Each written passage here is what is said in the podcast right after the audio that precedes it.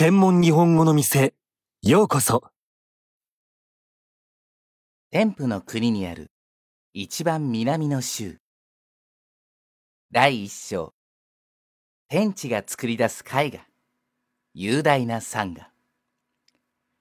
水と親しみながら住み、万物は四季を通じて命を宿す。山に寄りかかり生き、ふるさとにはお茶の香りがまんべんなく漂う。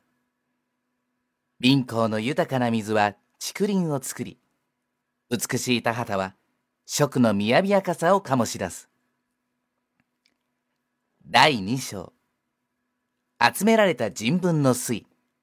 呼び起こされるインスピレーション。品。チョンライで育まれた美酒は甘い後味と芳醇な香りを放ち、缶。チョンヤオで焼かれた食器は演歌と人間が織りなす結晶である。章。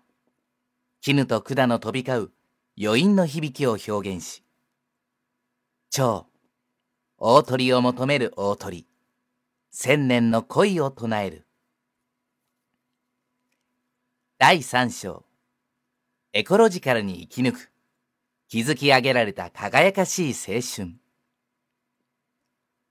サンガを魂にして、エコロジカルバリューの刺激で可能性は無限に変わる。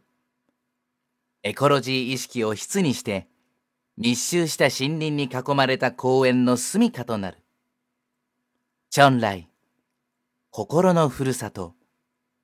鼓動は遠くまで響く。